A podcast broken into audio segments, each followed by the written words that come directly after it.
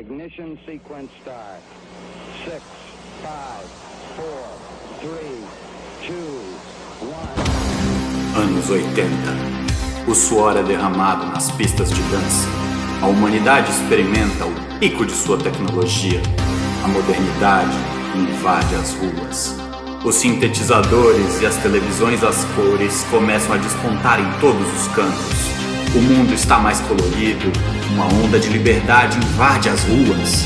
Os tempos estão mudando, o muro caiu, mas a Guerra Fria, essa continua. Uma pequena cidade na França, nos arredores de Paris, passa a experimentar as benesses e o terror da modernidade da virada do século.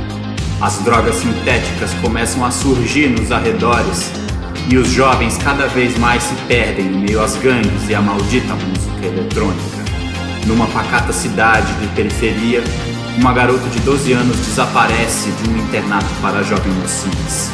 A comunidade está aterrorizada, pois a escola foi engolida pelas chamas. Corpos despedaçados e chamuscados são encontrados a comunidade está aterrorizada ainda mais, pois naquela mesma noite, em Paris, a imprensa havia divulgado o ressurgimento de um serial killer.